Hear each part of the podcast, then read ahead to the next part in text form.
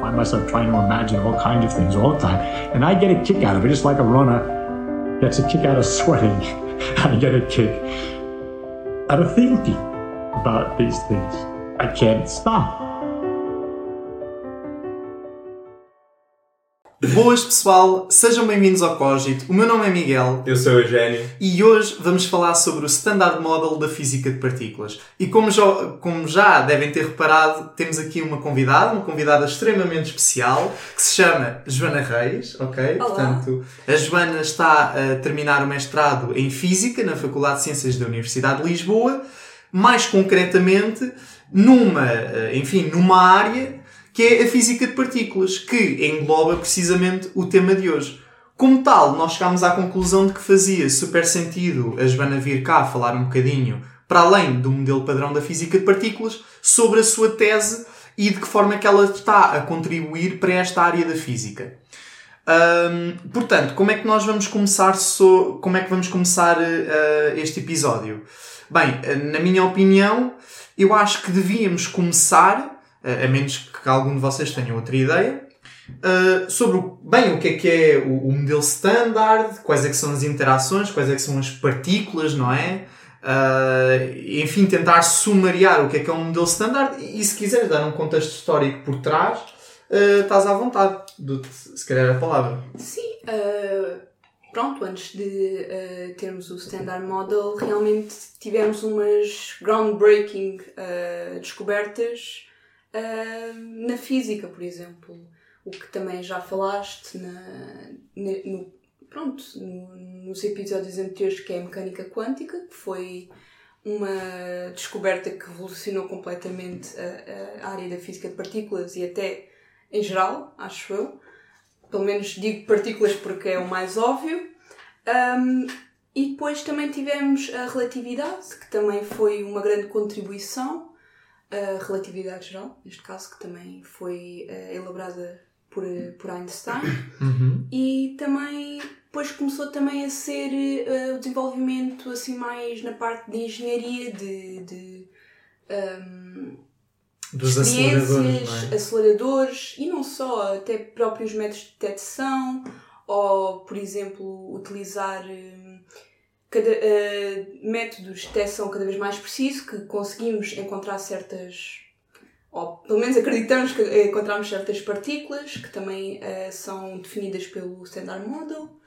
Eh, foi assim um, uma, cen- várias contribuições que no final da, do, da década de 70 realmente conseguiram criar os- o tal famoso Standard Model.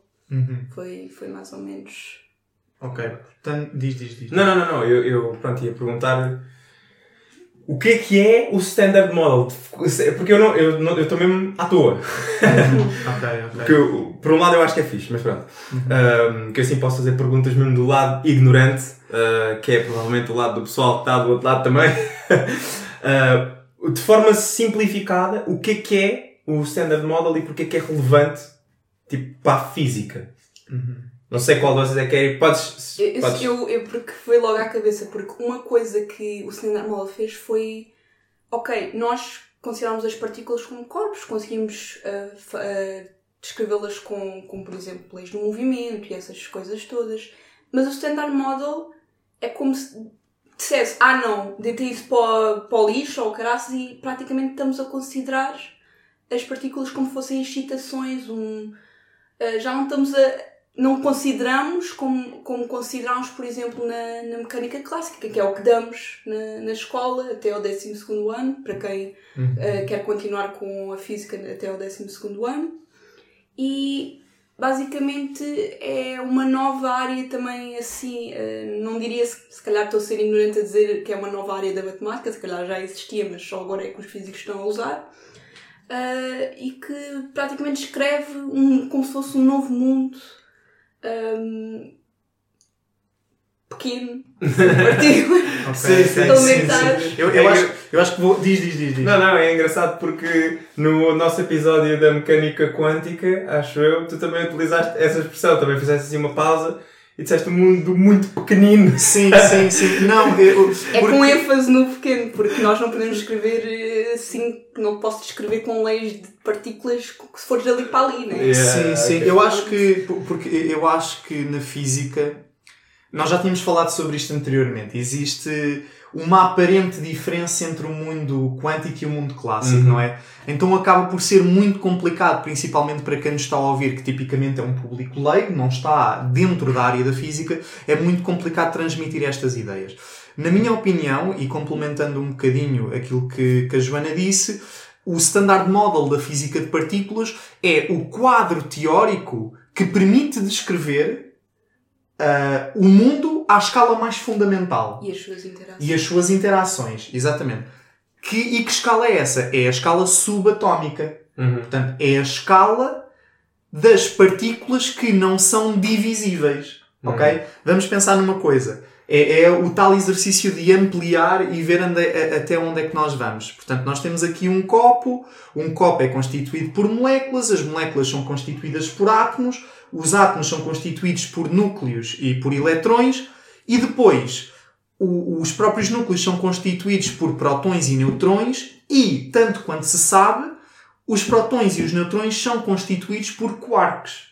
Ok? Uhum. Que isto foi uma descoberta assim recente, digamos assim, antes acreditava-se que era um, éramos, eh, digamos, as unidades, a coisa mais unitária que era do núcleo. Pois, pois, pois, pois. E mesmo Durante assim- muito tempo pensou-se que não havia nada para além do próton e do neutrão. Portanto, E, mas, dura- prótons e, e, neutrões aliás, durante muito tempo também se pensou que não havia mais nada para além do átomo, certo? Eh, Exatamente, exatamente. Houve uma, eh, houve uma altura, eu não sei em que ponto é que se começou a descobrir os, os, os eletrões, os prótons. Pois é, Então, os, os neutrões, nós já tínhamos falado num episódio do Oppenheimer que foi por James Chadwick em 1932 ou 33. Portanto, a dada altura, sabia-se que, os- que o- que o- que o núcleo era carregado positivamente, Uhum. mas não se sabia se existiam neutrões ou não. Ah, pois.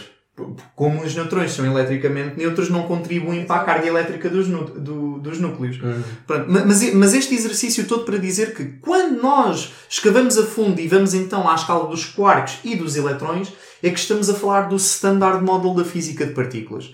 Ok? Portanto, é a teoria que descreve os building blocks da natureza. Hum. Ok? Portanto, aquilo que é de mais fundamental na natureza. Ok? Agora, a Joana estava a pegar numa coisa muito interessante que é ah, as tais citações, não é? As partículas enquanto citações, e, e- e eu vou tentar eh, sumariar aquilo que ela estava a dizer, que é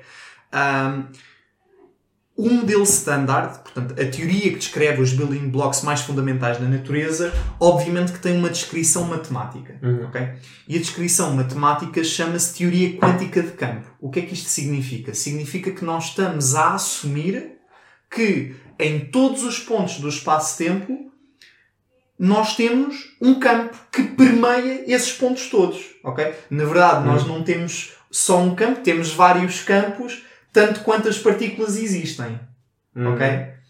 E o que é que acontece? Uma partícula é nada mais, nada menos do que uma excitação do respectivo campo.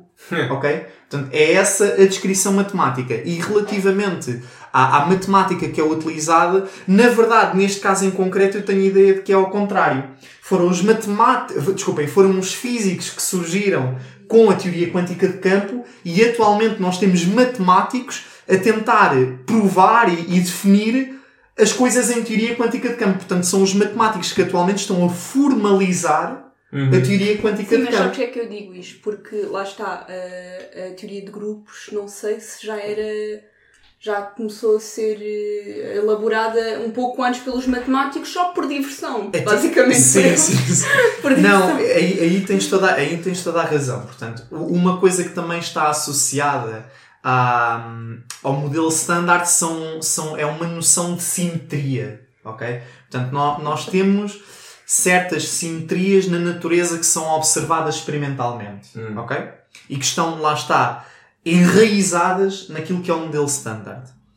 Obviamente que a área da matemática que trata as simetrias é a chamada, como a Joana referiu, as teorias de grupos, a teoria de grupos. Ok? Ou seja, eh, qualquer partícula de, de um determinado. Pronto, que, que obedece a uma simetria. Não vou entrar muito em detalhe, uh, tem sempre associado essa simetria, digamos, uma interação. Eu não vou estar a, agora, a, se calhar, a dizer esta palavra, mas é um bosão que nós chamamos. Uh, e é a partir daí que conseguimos depois, lá está, o Standard Model consegue descrever algum, a existência de algumas partículas ou provar a existência de algumas partículas. Uh, pronto, se calhar vou ficar por aqui. Mas isso é, mas, uh, voltando à questão toda do Quantum Field Theory, não é? Porque eu já ouvi essa expressão várias vezes, mas tu disseste, por acaso disseste em português, teoria Teoria quântica de campo. Um, ou seja, uh, o continuar a utilizar a expressão ou palavra partícula é uma tecnicalidade, certo? Porque nós temos a. Lá está, a, a palavra partícula tem uma. Remete para algo macro Uhum. que é observável e, e pronto, há uma partícula, uma partícula de areia, um- uma coisa sim, qualquer sim, assim. sim, sim. Mas na- nessa teoria, partícula deixa de ser uma. Isso, passa a ter uma concepção diferente. Sim e não. Porque nós só descrevemos partícula uma, uma coisa que nós vemos, tipo. Ou seja. Para os experimentalistas, Exato, a partícula é aquilo que nós detectamos com o detector. Tipo, não podemos dizer que é realmente uma coisa, sei lá, que realmente. Não podemos provar ah, que, ok, teve aqui um, um não sei das quantas disto. Não, simplesmente conseguimos, através de técnicas, dizer, ah, houve aqui, ah, se calhar, um, um processo de com partículas tal, com, com, com. Ou seja, a partícula é o que nós medimos, ou é que nós definimos como a medição do que nós. Sim, nós mas o que está a ser medido na realidade não é a oscilação do campo. Existe, espera aí, é que existe, existe um, um meme bastante conhecido, quer dizer, eu diria, que- não sei se é bastante conhecido, mas que eu pelo menos já vi, foi numa aula de técnicas em física de partículas, que é, existe uma distinção daquilo que é uma partícula para o experimentalista e para o teórico. Para o experimentalista é tudo aquilo que o nosso detector detecta, Sim. ok? Para o teórico é uma representação irredutível do grupo de Lorentz. No que é que, aonde é que eu quero chegar? Fica Aquilo- na mesma. Aquilo que eu- mas, mas, mas, mas neste caso é suposto tu ficares na mesma. Porquê? É. Porque, embora nós tenhamos uma descrição matemática da coisa, isto não. Isto vai soar mal, mas tipo, isto não deixa de ser uma teoria, estás a ver?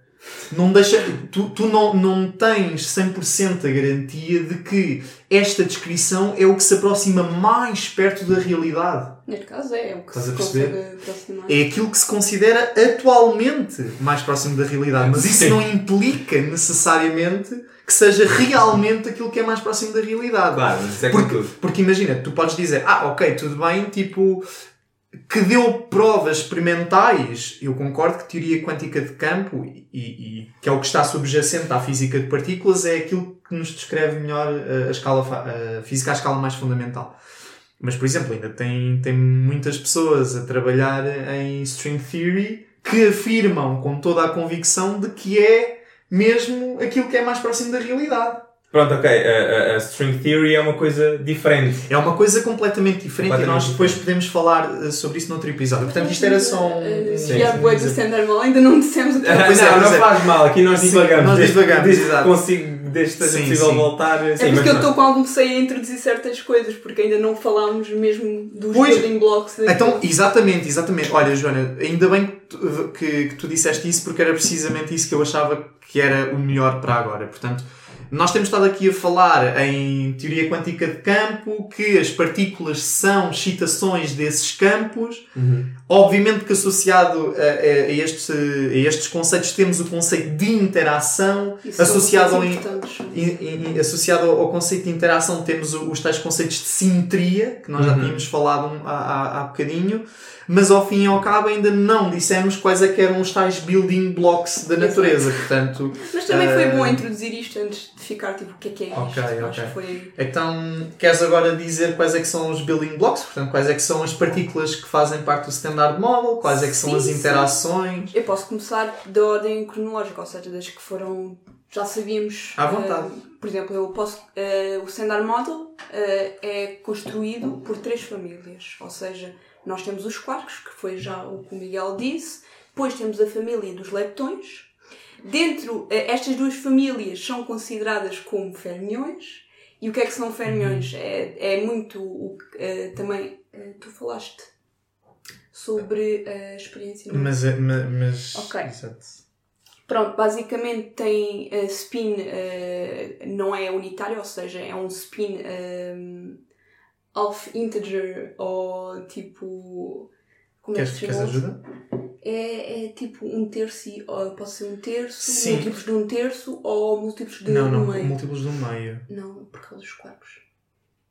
Isso é carga elétrica. Sim, sim. Eu tô- Ah, O desculpa. Eu queria dizer carga. ok, então, Ok, então, peço desculpa, peço Não, desculpa. então, então eu, eu acho, eu acho que é mais fácil e, e vê se tu concordas comigo. Eu ia perguntar, vê se concordam comigo, mas tu ainda estás à toa. Ahm, dentro das partículas que são descritas pelo modelo standard, quais é que são? Nós podemos dividir basicamente aquilo a meio, ok? Por um lado nós temos os bosões, por outro lado nós temos os tais fermiões. Hum. Os bosões são as partículas ah, que transportam, que medeiam as interações. Por exemplo, o bosão da interação eletromagnética é o fotão. Ok? Está bem? É, é a partícula fundamental que faz a mediação da, da interação eletromagnética. Uhum. Ok? Pronto, é, é o exemplo mais conhecido. Depois temos os tais fermiões. E este conceito todo de spin que, que a Joana estava aqui a entrar é bastante relevante. Porquê? E eu já explico o que é que é spin. Nós temos os bosões que têm spin inteiro. E temos os fermiões que têm spin semi-inteiro. E isso faz toda a diferença do ponto de vista da dinâmica e de- do ponto de vista que é experimentalmente detectado, certo? Sim, isso depois vai. tem. eh, ou seja, isto depois vai-se dar se eh, é, é simétrico ou antissimétrico em certas relações. Isto aqui é basicamente. eh, de, modo, de modo a conseguir depois encaixar na teoria de grupo, não vou mais além disso, Uhum. para ter uma simetria ou se conseguir relacionar com os bosões. É, é praticamente eh, isso que. É por isso que é assim, não, não é ao calhas, é, tem mesmo uma razão. Exatamente, exatamente. É- é- A questão aqui é que é, eu eu estou a dizer que di- podemos dividir em dois grandes grupos, e, e tal como a Joana disse, porque efetivamente esta grandeza que nós temos estado aqui a falar, que é o spin, também conhecido por momento angular intrínseco das partículas, e que foi descoberto ah, entre 1921 e 1922 por Stanley Gerlach, é uma grandeza física que não tem análogo quântico. Ah, desculpa, não tem análogo clássico. Ahm, podemos fazer uma analogia com o momento angular orbital. Pronto, o momento angular normal da, da, física, da física clássica, que é simplesmente a quantidade de movimento em torno de um eixo de rotação. Uhum. Ok? Esta definição, por acaso, fui eu que escrevi para os meus alunos de mecânica e ondas na Sim, altura. sim, é, é mas- bastante fixe. Mas, mas isto tudo para dizer que o, o- o spin é basicamente um momento angular que é quantificado e que é inerente às partículas. Ok? E, portanto, nessa experiência foi demonstrado com, com átomos de prata que, efetivamente, o- os eletrões têm, hum, têm spin semi-inteiro. ok? E, portanto, são fermiões. Exatamente. Têm spin igual a um meio.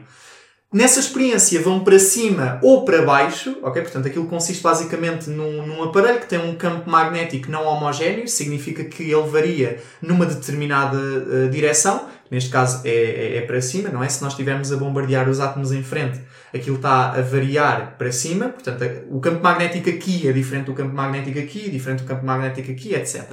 E aquilo que nós vemos é que os átomos de prata são eletricamente neutros. Portanto, não existe nenhuma razão para haver uma deflexão. Uhum. Porque se eles fossem eletricamente eh, se não fossem eletricamente neutros, devido a uma coisa que é a força de Lorentz, podia haver deflexão. Ok? Neste caso, não há motivo nenhum. No entanto, acontece essa deflexão. Uns vão para baixo, outros vão para cima. O que provou, lá está, eh, a existência desta grandeza física que nós não encontramos na física do nosso, do nosso cotidiano, do dia a dia. Ok? Pronto, e isto é muito importante. Porquê? Porque com essa descoberta, e mais tarde, tal como a Joana estava a dizer, esta quantidade chamada spin tem consequências eh, notáveis para a física. Isto é, existe uma relação entre o spin e a estatística a que estas partículas obedecem. Existe um comportamento que é feito pelos bosões que não é feito pelos fermiões. Estás a ver? E vice-versa. Ok. Estás a perceber? e, e isto, para quem tiver mais curiosidade, está no cerne de, daquilo que é chamado o teorema de spin estatística. E que eu vou ter a oportunidade de trabalhar e desenvolver um bocadinho nessa área. Mas isto tudo para dizer que, portanto, existe aqui uma grandeza quântica que é o spin que não tem análise clássico e que claramente faz a divisão das partículas que constituem o modelo standard da física das partículas em dois: os bosões e os fermiões. Ok? Uh, e ainda uh, referindo nos leptões, que o Miguel está a dizer que fazia parte do eletrão, e depois dentro desses leptões temos as gerações, ou seja, vamos ter um, um, um, uh, partículas parecidas ao eletrão, mas de maior massa, okay. ou seja, vamos ter o muão, que é uma geração acima ao eletrão, vamos ter o tau, que ainda é, é, mais massivo, digamos assim, comparativamente ao eletrão e muão. E isto depois um, foi descoberto nos, no, não só nos aceleradores, como também na própria teoria. E esta teoria, que foi desenvolvida depois da introdução deste, destes tais leptões, do estudo da, é, do eletromagnetismo quântico. Eletrodinâmica, eletrodinâmica quântica. Sou mal. Um, é aqui que se entra uma interação que se chama a interação eletrofraca. Ou seja, isto, esta interação, tal como o Miguel disse que todas as interações têm bosões depois associados, neste caso bosões, neste caso concreto o bosão uh, com spin inteiro, vamos ter depois esses bosões associados a essa interação, ou seja, Uh, temos o, o, fotão, que é para o eletromagnetismo, como o Miguel disse. Hum. Depois, para a eletrofraca, temos. Uh, eu, eu, eu, eu, acho que podes. Um, tu estás a falar da, interação eletromagnética, podes falar da interação fraca por si só. Não é preciso misturarmos já. Eu digo eletrofraca porque estou a falar de left. Uh, ok, desculpa, tens razão. Se calhar devia dizer a fraca, que isso depois é. Lá está, isto descreve as quatro interações fundamentais, que é a forte, a fraca, o eletromagnetismo, mas não descreve a gravidade.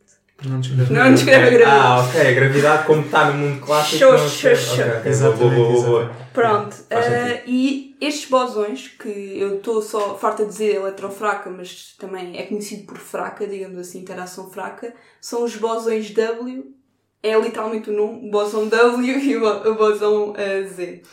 Uh, depois, para.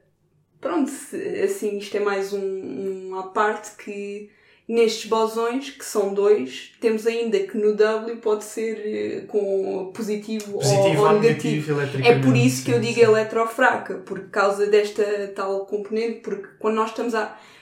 Quando estamos a associar alguma carga elétrica, também estamos sempre a pensar no eletromagnetismo, certo? Hum. Eu, eu, eu, eu eu, eu percebo, eu, eu, eu, percebo o que é que estás a fazer, mas, mas aquilo que eu vou dizer é tenta não te focar muito na parte eletrofraca porque eu tenho intenções de falarmos do mecanismo de exato daqui a bocadinho. Então já vais Sim, conseguir falar. Tecnicamente também podemos falar da eletrofraca na mesma. Tipo, eu não estou. Tô... A eletrofraca é mais abrangente até, até é mais geral mas, do que a fraca, porque a fraca sim. é mais para dizer que.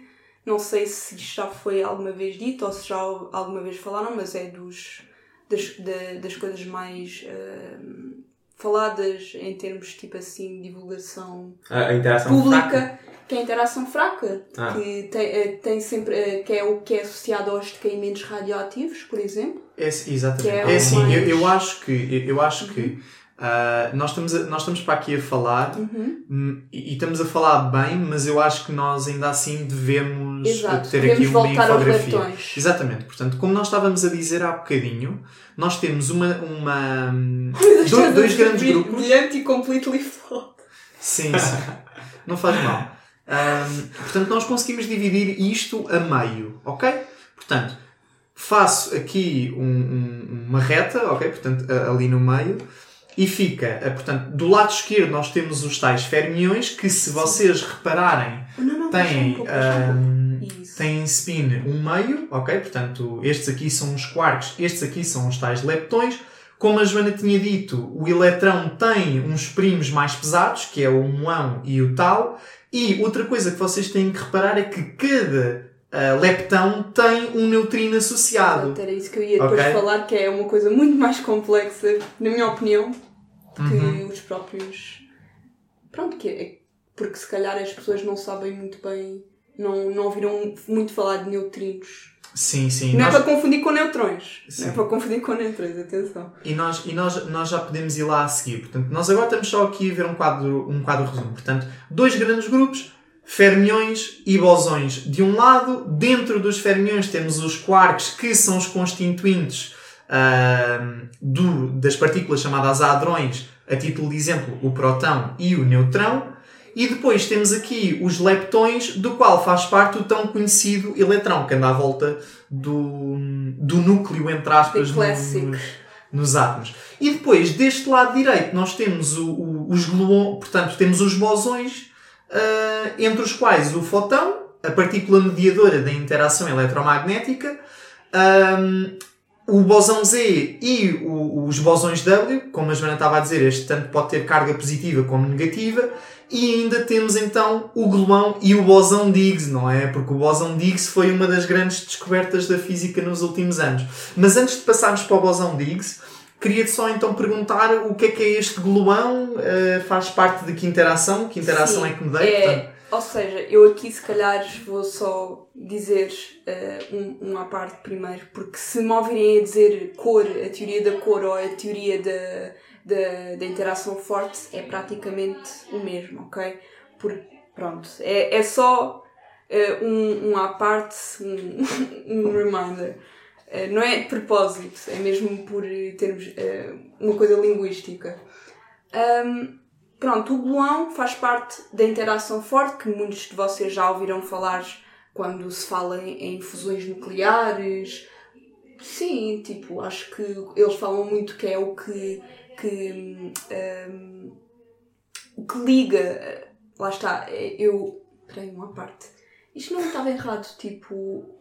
Porque as pessoas pensam muito que a strong interaction tem a ver com. com- sim, sim, sim, daí, daí eu ter feito tipo. eu sei, porque é um conceito um pouco errado dizer que a forte é, é o que está, tudo o que é o núcleo. Não é verdade. Ou seja, a forte tem mais a ver o que, o que constitui dentro dos prótons e do, do, do- dos neutrões. Então, ou seja, então, se calhar, aquilo que tu deves, tu deves agora dizer e, e- e dizer-nos é, ahm, portanto, parece haver ali uma transição de fase entre aquilo que é ahm, a, a teoria forte enquanto teoria Exato. que descreve as partículas mais fundamentais e a teoria forte que descreve os nucleões e as suas Sim, interações ao nível com, nuclear. com a crono- ah, o timeline de Standard Oil. Porque antes pensava-se que, o- que a Strong Interaction estava associada aos, àque, àqueles mes- mesões que no núcleo. Ou O seja, que é que é uma era... mesão? Desculpa. É complicado. Não, Sim, sim. mas é basicamente uma coisa que se quiserem ver, que era a interação de Yukawa, Uhum. que basicamente as pessoas começaram a pensar, e também foi muito divulgado erradamente, que a interação forte estava associado com... era só associado com fusões nucleares, com... Não sei, acho que era passar de um certo tipo de, de núcleo para, para outro núcleo, não, não era algo assim. É, é, eu também estou agora aí tipo off the rails porque não, não, não, não vi muito isto e também não é uma coisa que considero porque lá está, não é um conceito muito correto, mas praticamente a interação forte tem a ver com os quarks. Ok. Ou seja, ah, e aqui vai entrar as cores, ou seja, os quarks são as únicas partículas do Standard Model com cor, incluindo o gluão, como é óbvio. Ok. Então, mas, mas uh, Eugénio, tu neste momento deves ter alguma pergunta. Sim, tipo, é melhor o que é dizer o que é que não é? estás a perceber. Não, eu estou mais a, a tentar ouvir para perceber o, o, o modelo em Sim, si. porque Mas eu isto- posso estar a dizer uma coisa que é óbvia para mim, mas eu, eu, eu reconheço que às vezes eh, não sou. Para as pessoas que não estão dentro, reconheço. Sim, sim, mas. ah, não, eu acho, eu acho que, estamos a, que estamos a perceber bem. Portanto, os building blocks que vocês estão a falar, no fundo, são estas coisas que estão aqui que estamos a ver, não é? Uhum. Temos de um lado os bosões e do outro lado temos os fermiões. Uh, fermiões, quarks e leptões. Bosões são estes que estão aqui, que incluem o fotão, o bosão Z, o bosão W, o gluão e o bosão de Higgs. E dentro dos fermiões, uh, aliás, dentro dos fermiões temos os quarks e os leptões, e dentro dos leptões temos o, ele- o eletrão, que é o uma das partículas mais conhecidas, o fotão, que é outra das partículas mais conhecidas, também está, está, Está do outro lado. do- dos bosões, não é? Que os bosões, como vocês disseram, são as partículas que mediam, estão a mediar as interações, certo? Exatamente. Um, e depois pronto, os quarks é que ela estava a dizer agora que Sim, os acabei, são definidos um, os quarks são definidos de certa forma que era o que tu ias dizer agora, que dependem da cor Sim, eh, ou sim, seja, sim, sim. é- não é a cor efetiva do, do Não, a cor cor não é uma existe. linguagem É uma linguagem porque lá está, os físicos querem tentar eh, fazer uma analogia com, com o que nós vemos. Por exemplo, as cores Sim. só se chamam cores porque eh, nós temos as três cores fundamentais que depois são Sim, misturadas e dão-se as cores que vemos. Ou seja, Eu por, acaso, eu por acaso houve uma vez que vi um vídeo do Veritasium a falar sobre quarks e ele também tinha lá ah, esta cor, esta cor Sim, e é- este sabor. Não, porque é uma Sim, boa sim, analogia, sim, uma sim, boa sim. analogia eh, para depois falar das simetrias. É- Ba- Sim. basi- basicamente, basicamente eu, eu diria que quando nós estamos a falar de cor, a, a maneira mais fácil de interiorizarmos aquilo que é cor é simplesmente dizermos que é outro tipo de carga. Exato. Não é uma carga elétrica, E é assim é que se outro chama. tipo de Ah. carga. É, É a a carga, carga da da cor. cor. É uma outra propriedade que é inerente, neste caso, aos quarks e, e também aos gluões, porque há aqui só uma parte, não é só um gluão, embora só esteja aqui um gluão na imagem, mas não é só um gluão, na verdade existem oito não, gluões. não, calma, estás a ir agora, calma. É que. Então, Pera, pera. Mas o que não, ele disse é não- verdade. É verdade, Ah. é, verdade é, é tudo verdade, mas ainda não acabámos de definir os quarks. Ok, ok, ok. ok, ok, desculpa então. É só por causa disso, porque eu. eu- pronto. Os quarks, lá está, eh, têm a cor, e, e essas cores, as cores que nós associamos é, são três, e são o, o verde, o. Estava à espera que tu também dissesses. O verde, É o verde, o vermelho, e e o azul. e o azul, sim. Hum, pronto, e são essas três cores que os quarks podem ter. E vocês podem estar agora a ver aqui e estão se calhar um pouco distraídos com, com eh, estes quarks com nomes estranhos. Isto não tem a ver, o que nós estamos a dizer não está bem aqui explícito a cor. Só para dizer Sim, que não, não associem, cor roxa, não é? não associem, não, não associam nenhuma das cores aqui e não associam, eh, por exemplo, o quark up, down com as cores. Não, isto agora Mas o que, o que é que a cor eh, é. Como é que a cor é relevante? O que é que isso varia? A cor é relevante porque nós depois temos que descrever estados ah, ligados dos quarks, ou seja, os prótons Ah. e os neutrões são o que nós chamamos de bariões, ou hadrões, ou bariões porque são compostos por três quarks e eles têm que ser neutros, ou seja, o que é que é ah, neutros, ah, cor neutra, digamos assim. O que é que Pois, isso quer pois, dizer? pois.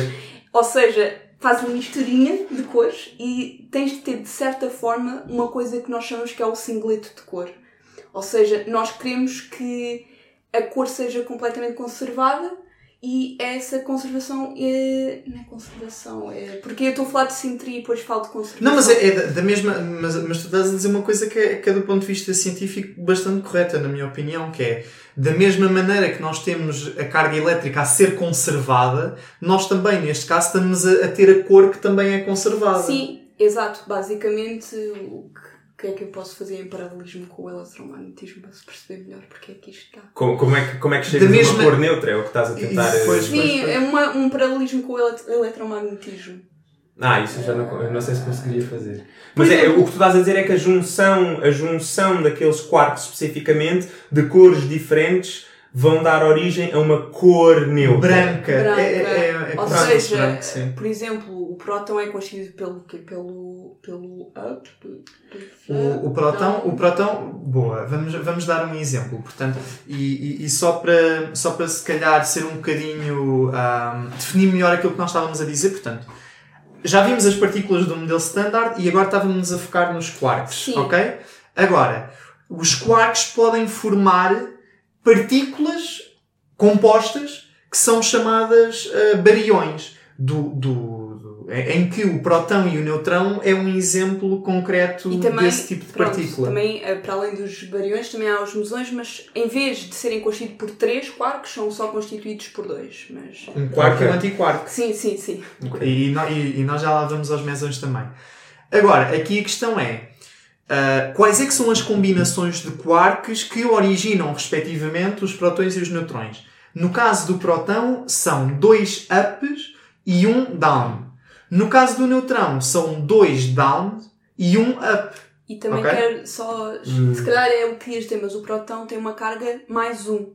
Uhum, E exatamente. se, se notarem, quando nós juntamos dois ups com um down, vai dar depois a carga elétrica mais um. E é Exatamente. por causa disto que, que temos ah, um, um terço, ah, dois terços, neste caso o down é menos um terço, Uhum. assim conseguimos, de certa forma, descrever ah, o próton corretamente, ou seja, tem essa carga mais um. Pois, pois, pois. Ou seja, tipo. eh, eh, O standard model está feito de tal maneira que, tipo, este- estes tais building blocks, estes constituintes, quando somados todos, eh, acabam por fazer sentido sim, sim. com aquilo que nós sabemos de, de partículas como o próton e o neutrão. Sim, é verdade. Um, e tu agora estavas a falar dos mesões e se calhar antes de falarmos dos mesões nós temos que falar então um bocadinho daquilo que é a antimatéria. Ok? Porquê? Porque, tal como a Joana estava a dizer, os mesões são hadrões na mesma, ok? Portanto, são partículas compostas por quarks, mas neste caso não são bariões porque não são constituídos por três quarks. Então deixa-me ver se eu percebi. Um, um hadrão é, um- é uma partícula que é composta por quarks. Exatamente. Nem todas as partículas são compostas por quarks? Porque. eh, Espera aí, estás a falar tipo de. não, não, por exemplo, eh, eu vou dar-te um exemplo. O fotão é um hadrão porque. Não, não, bosão, bosão, bosão. Eh, os hadrões são as únicas partículas, digamos, que são descritas com a cor. Ou seja, Não sei se é bem isso, não sei se é bem isso que ele está a perguntar. Não, não, o, o, o- o fotão é composto por quark. eh, O próton é composto por quarks. Eu se calhar disse fotão. eh, assim, sim, sei sim, sim, é, sim. por isso que eu estava a Não, não, não, não, não. Eu estou enganado. Não, não era isso que eu queria dizer. Ok, Eu estava a pensar no próton ok. composto por quarks. Right. Exatamente. Então é um hadrão. Exatamente. Pronto, como é composto por três quarks, é um barião. Yeah. Ok, pronto. É só para ver Já se sabes a eu... física de partículas. É não só- precisas de saber mais nada. É só para eu ver se estou. E, o- e o que eu estava a perguntar é se existem partículas que não são hadriões. Ou seja, partículas que não são como. Não é hadrões, hadrões. Hadriões, hadrianos. Isso não é um nome, tipo Adrião. Hadrões, hadrões, hadrões. Exato. Existem partículas que não são hadrões, ou seja, que não são compostas por quarks. Porque eu pensava que todas. a- Ou seja, tudo é composto por quarks. Uh, No- átomos- o núcleo é composto por quarks. Pronto. O elétron não, não, não. é composto por quarks. Não, não, não, não, não. Sim, certo. Mas aquilo que o, o Eugénio está a perguntar é que, por, por exemplo, o Eugénio está a perguntar se existem partículas que são constituídas por leptões. E a resposta é não. Pronto. Ah, não existem. Estás a ver? Então existem duas possibilidades. Se és uma partícula, tens duas uh, possibilidades. Ou és algo que está aqui, Exatamente. ou então és algo composto por algo que está aqui. Se- É é assim, lá está, depende da semântica de partícula, não é? Porque as partículas fundamentais são estas que estão São aqui. estas. Agora, partículas compostas, só Compostas. podem ser destas, combinações de- destas aqui, Uhum. ok? E agora, eu estava a tentar entrar com antimatéria porque, para além de nós termos estas aqui, portanto, esqueçamos um bocadinho do- da- dos bosões, ok? Uhum. Mas dentro daquilo que está aqui, temos a respectiva antipartícula. Ah, Ou seja, ok. existe dentro dos quarks um anti-up, um anti-charm, um anti-top, etc. Depois, dentro dos leptões, nós temos um anti-eletrão, que é comumente tratado em português por positrão. Depois temos um anti-muão, um anti-tau. Eles desistiram de dar nomes originais. Pois é. E por incrível que pareça, tanto quanto se sabe, podem existir antineutrinos do eletrão, do, do muão, etc. Ok. Porquê que eu estou a dizer que isto é. Estou a dar a sensação de que isto é estranho? Porque os neutrinos são as únicas partículas do modelo standard que, à partida, podem admitir antipartícula mesmo tendo carga elétrica neutra. Ah, ok. estou Estás a perceber? Porque normalmente quando nós associamos a antipartícula, associamos a quê? Ok, a carga elétrica muda. Nós temos um eletrão, carga elétrica negativa, passa a positrão, carga elétrica positiva. Mas quando nós falamos de neutrinos, a carga não muda. Então dizer, o que é que carga- o anti refere-se a quê? o anti refere-se basicamente a uma coisa que Não, nós na desculpa, física. Eu, eu só estava a pensar, não sei se estás completamente correto. O mesão, uh, Então, peão, o que é que tem? neutro, por exemplo. Quark, eh, se calhar estou a fazer confusão, mas Uhum. estás a falar que os neutrinos são as únicas partículas não compostas que. Ou seja, que são as, as elementares que conseguem ter a sua própria antipartícula, é isso? Exatamente. Pronto, é que, isso, é isso. pronto, é- era só isso porque então está correto. E tá que, é, e correto. que é estranho porque tem carga neutra. Exatamente. Sim, eu, E- eu diria yeah. isto porque eu pensei que o que ele estava a dizer era que era as únicas partículas, por exemplo, nós temos uma coisa que é chamada os piões, Uhum. ou seja, e temos dentro do- dos piões que são bariões, ah, desculpem, ah, mesões, que é tal ah, que são compostos pelo quark e um antiquark. Uhum. Quando o, o, o peão de carga zero, quando é feito a, a sua própria, ou seja, a antipartícula, digamos, do, do peão é a mesma. Sim. Então, mas Pronto. neste caso não tens antipartícula. Pronto. É, Não, eu pensei que era, que era isso que estavas. hum, Pronto, mas Sim, isso sim, sim, foi sim. uma coisa que eu agora estava a pensar e se calhar não foi a mais adequada. Mas e, pronto. E, e, e pronto, estavas a dizer que era, que era estranho porque não tem, não tem. Pronto, a carga é zero, não é? Mas estavas a é dizer, estavas a dizer, estavas a explicar a que é que se refere esse anti. Se não é anti-charge, é, é, é em relação ao charge, é anti em relação ao quê? Sim, tem a, ver, tem a ver com uma coisa que é hum, a, a, sim- a simetria CP. Ou seja, Oh, quando, quando nós. Não, não, é muito, é muito simples. É muito simples. Normalmente, quando se fala em antimatéria, fala-se da carga. Yeah. Porque é aquilo que é mais óbvio. Estás a perceber? É, é- é literalmente aquilo que é mais óbvio. Mas quando nós fazemos ah, ah, o espelho, não é? De partícula para antipartícula, nós não nos referimos apenas à carga. Referimos-nos também a uma coisa que se chama paridade, que é outra simetria. Ok? Que é muito simples. A paridade é literalmente uma inversão dos eixos. É um espelho. Hum. Estás a perceber? É, é uma inversão espacial. Ok? Portanto, posto em palavras muito simples. Se um positrão tiver a rodar neste sentido, ok? Neste sentido, e tem carga elétrica negativa, um positrão, por outro lado, tem a carga elétrica positiva, mas está a andar para este. Ok? Uhum. É a melhor forma de eu conseguir explicar Ok. isto que se está aqui a passar. Ok, calma, eu Aquilo- acho que tu disseste positrão das duas vezes, mas queres referir eletrão? Eletrão, Positrão. eletrão, positrão. Estás a perceber? Portanto, eletrão, carga elétrica negativa, positrão, carga elétrica eh, positiva. Ok? No caso dos neutrinos, a única coisa que muda é só, portanto, eh, o sentido da rotação. A carga é a mesma, Ou que é seja, nula. spin, depois é a rotação. Ah, ok. Ou seja, para, baixo, para cima ou para baixo, neste caso é, é se calhar a, a melhor hum, Sim, para cima, e- para cima e para baixo. para baixo. E depois temos uma coisa que é o que ele está a dizer, essa tal paridade que ou, ou ele roda, uh, uh, movimenta-se nesta maneira, como ele está a dizer, Uhum. ou da, da, da, do sentido contrário. Pronto. Sim, sim. É que isto eu estou a tentar ver, mas isto parece tudo igual, não. Agora, agora- uma agora uma coisa que nós também temos que dizer é que isto pode ir contra a noção de partícula que nós definimos no início do episódio, que é portu- não, é a excitação dos campos respectivos, dos respectivos campos. Portanto, a partícula estar a fazer assim ou fazer assim, tipo, é uma imagem clássica. Portanto, a, a pergunta que nos podem colocar é: então, mas se nós estamos claramente a falar de partículas que não são clássicas, porquê é que vocês estão a fazer isso? Bem, porque é a melhor analogia para descrever este tipo de comportamento. Às vezes é muito difícil nós fazermos analogias, principalmente em termos de divulgação científica. Obviamente que isto não é bem, bem divulgação científica, é nós só estamos aqui a falar todos na boa, mas, mas, mas pronto, é, é- é uma maneira bastante redutora de tentar explicar um fenómeno que é complexo. Não, não, vamos agora Sim. falar de wave packets aqui para as pessoas. Wave packets e, e falar disto tudo aqui para as Mas pessoas. eu, eu acho que mesmo com toda a explicação possível que se desse, vocês não. Não, não é só que as- isto é uma representação que faz com que as outras pessoas que não percebem tenham um entendimento, é também uma explicação que serve para vocês e para qualquer outra pessoa que esteja a olhar para aquilo, porque ah, se nós somos seres que vivem, que vive, nós temos a nossa percepção é uma percepção clássica, somos seres humanos. Portanto, tudo aquilo que está a acontecer no mundo que vocês estão a tentar descrever é provavelmente, por natureza, inconcebível pelo nosso cérebro. Sim, mas Certo? Mas também- Mesmo que vocês digam, tipo, ah, é uma interação do não, campo, não, não não, e tal. mas é, lá está, é, é que nós, para dar exemplos, temos de certa maneira fazer um exemplo claro, mas depois entra a matemática. E a Sim, matemática é que depois, é, ok, já Ah, não ok, podemos descrever isto de, de, como se fosse uma partícula clássica, Ok. mas se calhar já temos de descrever isto como se fosse uma onda. Sim, sim, Olha. sim. Ou seja, aquilo, aquilo que É basicamente. por isso que nós não, não temos como dizer uma onda que gira para aqui ou assim. Pronto, não, não temos.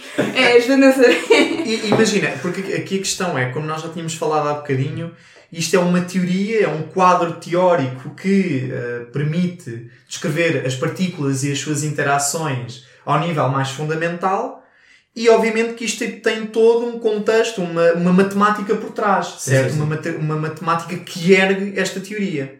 O que é que acontece? Tu tens a matemática. A matemática diz-te coisas concretas. A matemática é, é, é, eu ia dizer, bem definida, mas tomem isto com cuidado porque em teoria quântica de campo nem tudo é completamente bem definido do ponto de vista matemático. Mas, portanto, Foi feito por- coisas, a pormenores à parte, a matemática é aquilo que é o mais raw possível. Estás a perceber? É, a descri- é a descrição mais nua e crua de sempre da, da, da, da teoria física, percebes? Agora, nós depois temos é que ter a capacidade, enquanto seres humanos, de extrair ou de representar mentalmente aquilo que a matemática nos está a dizer. Estás a perceber? E muitas vezes, quando tu fazes, portanto, a transposição de cá, matemática, para aqui e tentas explicar o que é que se está a passar, é que podemos incorrer em imprecisões. Porquê? Porque a nossa maneira de processar a informação, mesmo a matemática ser uma linguagem nossa, não é? Ao, ao fim e ao cabo. Uh, se é uma descoberta ou não, nós já tínhamos falado nisto uh, só no episódio número 5, mas enfim, é uma leitura, não é? Mas depois a interpretação que nós fazemos é, é, é, é- é imperfeita. Sim, Estás a ver? E é basicamente isso que tu estás a dizer. Exato. E, e- e não, é só, não é só a questão de ser imperfeita, é deliberadamente feita de forma do género. Pessoal, isto não é isto que está a acontecer, isto é uma representação, eh, porque não é só o ser imperfeito, certo? É, é mesmo deliberado, não é do tipo, ah, estamos a tentar aproximar ao mais rápido possível a nossa percepção do que é que está efetivamente a acontecer. Não, é tipo, ah, nós não vamos conseguir representar o que está a acontecer, está aqui outra coisa, tipo. Sim, está aqui tipo a nossa melhor explicação esquemática, tipo uma coisa Pois, pois. assim, estás a ver? É. Ah, por exemplo, olha, um caso muito concreto disso e que tu trabalhas diariamente com isso, não é? São os diagramas de Feynman. Os diagramas de Feynman são representações esquemáticas de interações físicas ao nível fundamental, mas que não são de todo aquilo que está a acontecer. Sim, Estás a perceber? sim, sim. É só um- um- um- uma espécie de infografia daquilo que se está a passar. Mas o, o Feynman, como era um gênio brilhante, magnífico, conseguiu arranjar ali uma maneira tipo, para burros mesmo. Sim, sim, sim, completamente, É, completamente. facilitou muito. Tá, antes estávamos a estudar literalmente as coisas mesmo pela. rigorosamente pela teoria de campo. Conseguimos simplesmente, ok, isto tem este vértice, tem esta interação, ok, é, é isto e, e isto tra- transmite-se nesta fórmula matemática. Mas tu trabalhas diretamente com a cena dos diagramas de Feynman e não sei o quê? Sim, sim. Mas é o quê? É para a tua tese? Sim, sim. Ah, ok. Não sei se já querem falar sobre isso, mas... eh, Pois, se calhar se calhar está tá a vir a propósito. Porque, porque, porque agora, hum, portanto, já tivemos a falar assim um bocadinho de, em termos de linhas gerais, é sempre muito complicado estarmos aqui a falar sobre estas, Sim. sobre estas coisas e, tem que haver um, um compromisso um compromisso entre aquilo que é a, a profundidade não é? E, e o tempo disponível para, para, para falarmos sobre isto. Não é? Portanto, nós já estivemos a falar das partículas, de- das interações, dos fermiões, existem fermiões, depois exi- existem os bosões, o spin, até fizemos a distinção de, de- do spin, os, os bosões têm spin inteiro, os fermiões têm spin semi inteiro, depois dentro dos... Pronto, aqui toda uma série de conceitos que é realmente muito difícil de digerir. Agora, se calhar para mim faz todo o sentido perguntarmos à Joana, até porque ela é muito mais especialista nesta parte do que eu, de que forma é que nós escrutinamos o modelo standard. Ou seja, nós temos aqui um quadro teórico, não é?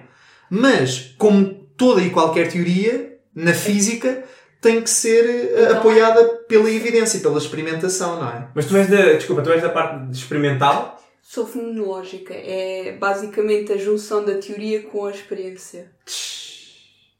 Mas, mas assim, Para mim é peasant. Então, lá está, de que forma é que nós escrutinamos então o modelo standard? Porque nós temos aqui a teoria, como é que vai da teoria à prática? Sim, se calhar vou, se calhar um pouco mais assim a, a um conceito histórico, brevemente, porque inicialmente o que se fazia era tentar, não era, era tentar descobrir partículas, era tentar descobrir novas interações. Um, mas o que se tem feito cada vez mais recentemente, eh, para além destas descobertas, porque já estamos no limiar eh, entre a experiência e a teoria, já estamos. Quer dizer, não, não, não estamos assim tanto, mas a, a experiência. Não, mas eu percebo o que é que tu estás a dizer. Eu Sim, percebo. porque a, a experiência, basicamente, nós só conseguimos realmente definir as coisas ou, ou dizer que sim, está correto se a experiência conseguisse acompanhar teoricamente com a teoria. Né? Mas, hum, ou seja, nós fomos fei- eh, fazendo cada vez mais fácil. Por exemplo, o CERN começou a fazer.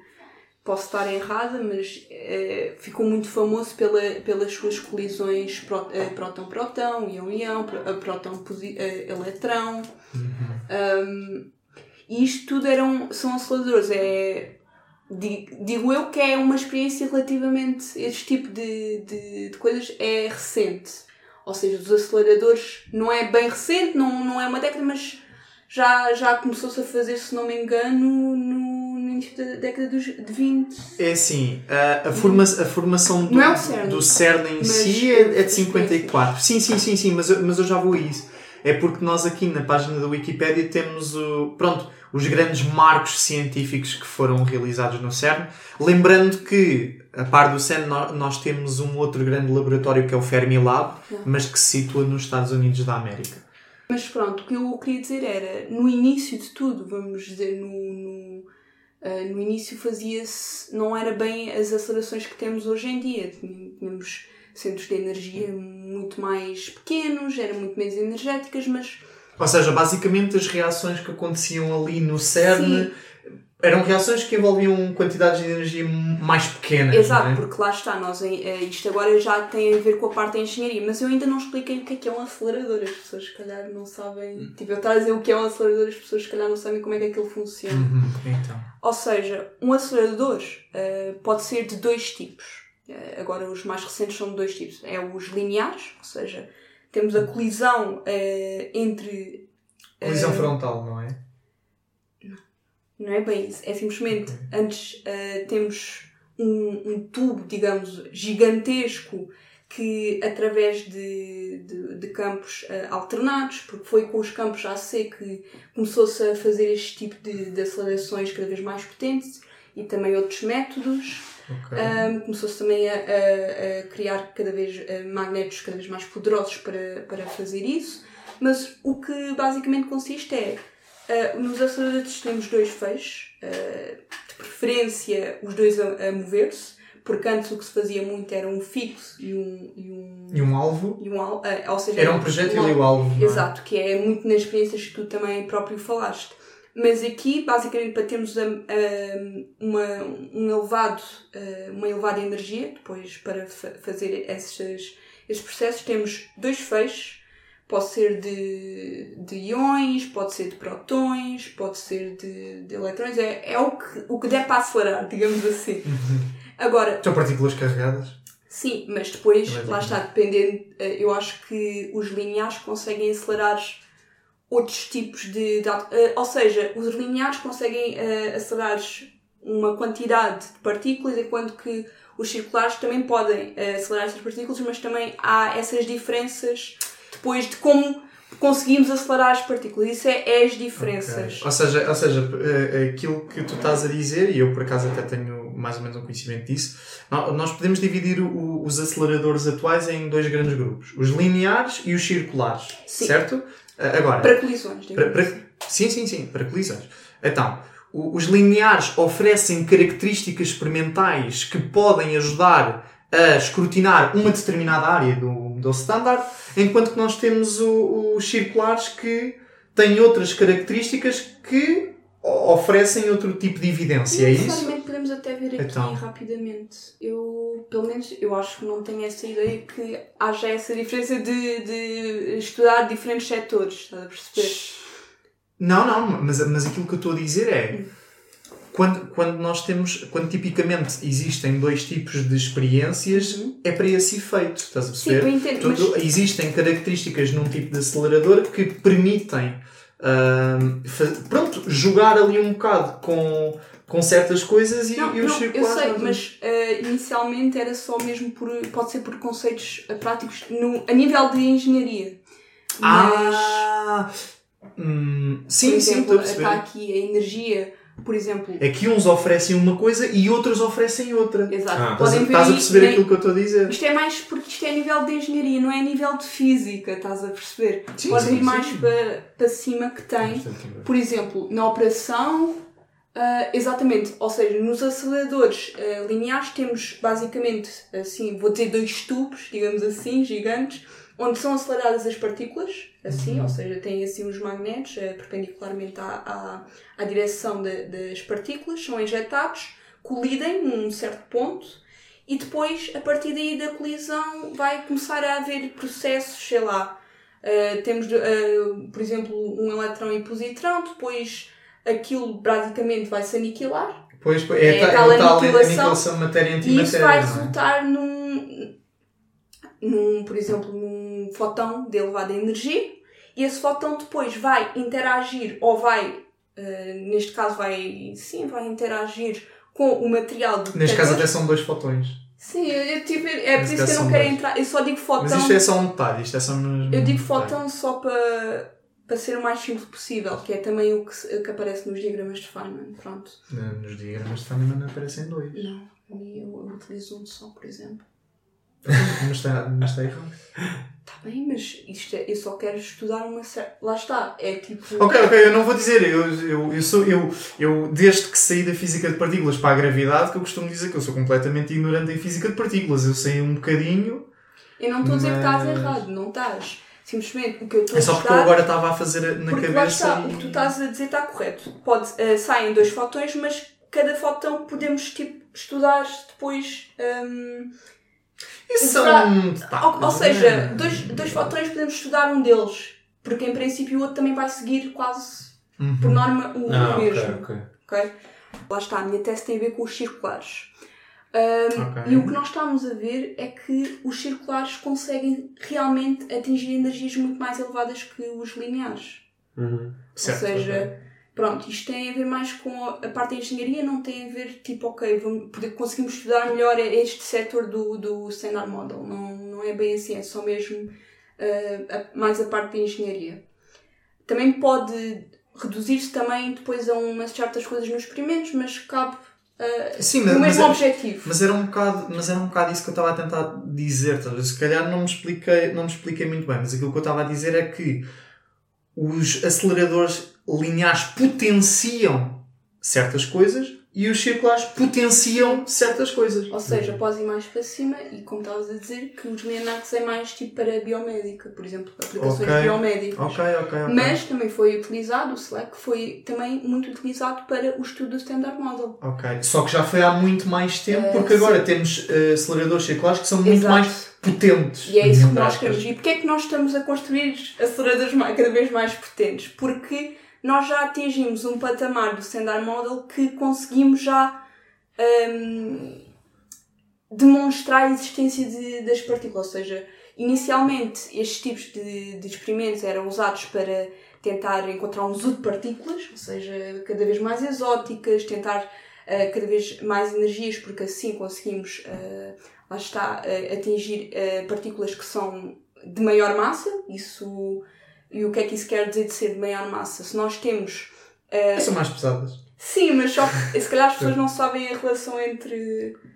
Ou seja, há uma relação que se calhar toda a gente sabe que é a tal do EMC quadrado. Ah, sim. eh, gigante, que sim, em- se nós conseguimos eh, atingir energias cada vez mais potentes no, nos aceleradores, conseguimos eh, também atingir processos que, co- eh, que têm como estados finais ou que consiga detectar partículas com massa cada vez mais elevada. Ou seja, é possível, através da conservação da energia, obter eh, partículas cada vez mais pesadas. E é isso que foi, foi-se feito durante estes anos todos para complementar o Standard Model. Ah, o, acho que o, o pico assim, do Standard Model de energias foi, ou seja, o pico teórico é quando conseguimos ahm, ter um processo que decaia para top anti-top. Por exemplo, que é um dos quarks que estava no Standard Model, que é o, o quark mais pesado do conhecido do Standard Model. E, e que inclusive, e isto é uma coisa que não me deixa mesmo de fascinar, e que inclusive é ainda mais pesado do que o bosão de Higgs. Bosão de Higgs responsável por atribuir massa pesado. às partículas. Ah, uau. E é por isso que esse- este tal top está relacionado também com os setores da, da produção de, de bosões de Higgs Pois, aceleradores. pois, está muito exatamente. relaci- intrinsecamente relacionado. E estudar esse tipo de quark é, é meio caminho andado para compreender também o mecanismo em si do. Ou seja, então tu, tu dirias que dentro da física de partículas existe tipo a física do quark top? Eu ainda não estudei muito, por isso eh, não fui mais atrás, porque lá está, na minha tese eu estou a trabalhar com o quark bottom, que é Ah, uma energia ok. aceitável, digamos assim. Sim, sim. Ou seja, é na mesma a terceira geração de quarks, que é. Está também onde está o top, mas claramente que o, que o bottom tem uma energia muito. É, muito... É assim tão claro para quem nos está a ouvir? Não, não, não é claro. Eu só estou a dizer que não estou Tens a trabalhar com o top, mas estou a trabalhar com o bottom que tem uma massa muito inferior relativamente ao top. Ou seja, Ou seja, se vocês conseguirem ver eh, esta imagem outra vez, diz ali que o top em unidades de Jeff sobre C quadrado, portanto, na física de partículas nós não utilizamos quilogramas, É utilizamos esta unidade, É- é mas é uma unidade de massa e nós vemos que a diferença é abismal. No caso do top tem uma massa inercial 173.07 Jeff por C quadrado, enquanto que o bottom tem, pronto, aproximadamente 4. Uhum. Portanto, realmente é E depois muito mais temos lá levezinho. está o DX, que estavas a falar, que tem para aí 126, e 125, o top 126. ok. é, é um- uma percentagem. É top. É top. É, é, Top. pá, é, pá, é- isto é uma Top coisa que para mim, para mim é super. hum, Para mim é super contraintuitivo. Quer dizer, tu tens Sim. uma partícula, pensa comigo, tu tens uma partícula que distribui massa às outras partículas, que atribui massa às outras partículas. Lá está, através da, das interações, da, da interação, não é? Eu acho que eu posso estar errada, Higgs. mas foi uma coisa que eu gostei, que é o Double Higgs Production, que é onde entra o top. Ou seja, dois Ok. campos de Higgs para fazer o. o- Sim, sim, sim, sim. Mas, mas, mas, mas, mas escuta, escuta o que eu estou a dizer. É, Sim, tipo, é- é para mim, estúpido. para mim, não sei se é estúpido, estás a ver? Tipo, se a natureza age assim, então para mim não é estúpido. Mas é, Mas é estúpido. mas é, mas é estranho, estás a ver? Tu tens uma partícula que é responsável por atribuir massa às outras pessoas. Ah, Às outras pessoas também, às outras também. Não, mas eu já estava. então. Mas, mas depois existe uma que ainda é mais pesada do Não, mas isso é, o mesmo, isso é o mesmo que tens lá um personal trainer no ginásio. O gajo, é, o gajo é big, mas depois tem lá os seus discípulos e faz com que os discípulos sejam ainda mais big. Ele é um bozão, ele é um mediador da cena, certo? Sim, ele é Estou a um. fazer sentido? Mas Não, não, não, estás a fazer precisas de sentido. dois, eh, dois eh, personal trainers para teres um ainda maior. Tipo, Então, se calhar é assim. Não, não sei, para mim, para, mim, para mim é mega estranho, e, mas pronto, é engraçado. E que tem a ver, e já te passo a palavra em relação ao teu, à Não, tua não, tese, sim, sim. O, o boson de Higgs, como nós estávamos a discutir há bocado, da, daquela questão da interação eletrofraca, que eu estava a dizer, ah, mas tu podes Uhum. falar na fraca e na, e na, na eletromagnética separadas. Mas a Joana estava a dizer isto porquê? Tu estavas a dizer isto por causa do boson de Higgs. Eh, Estava a falar, sim, porque é também geralmente o que se diz na literatura. Pronto, eh, pode ser fraca, mas se calhar não é mais correta de se dizer. Não, porque, porque, aqui, porque aqui a questão é: nós, nós claramente conseguimos dividir a interação fraca e eletromagnética. Claro. A eletromagnética, como o próprio nome indica, tem a ver com os processos elétricos e magnéticos. Ok? E depois a interação eh, fraca tem a ver, como a Joana disse há bocadinho, com os processos de, associados aos decaímentos. Estás a Uhum. ver? Por exemplo, um decaimento radioativo. Estás a perceber?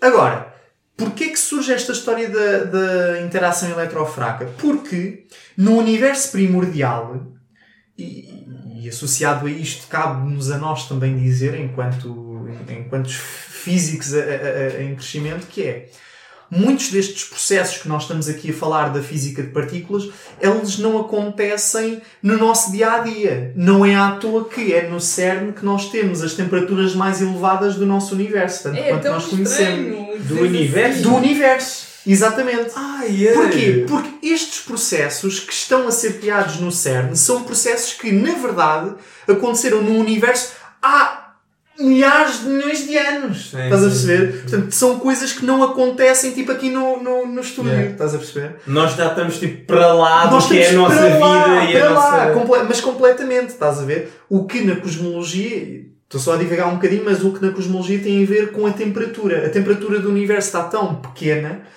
que já não é possível haver este tipo de eh, fenómenos, interações, de forma espontânea, Espontânea. naturalmente, estás a ser? É, natu- natural é, porque é simplesmente uma engenharia Sim, de sim, processos, sim, não é aquilo que se faz no CERN. Mas isto tudo para dizer o quê? Para dizer que há muito tempo atrás houve eh, um mecanismo de quebra de espontânea de simetria. Ou seja, o universo admitia uma simetria, ok?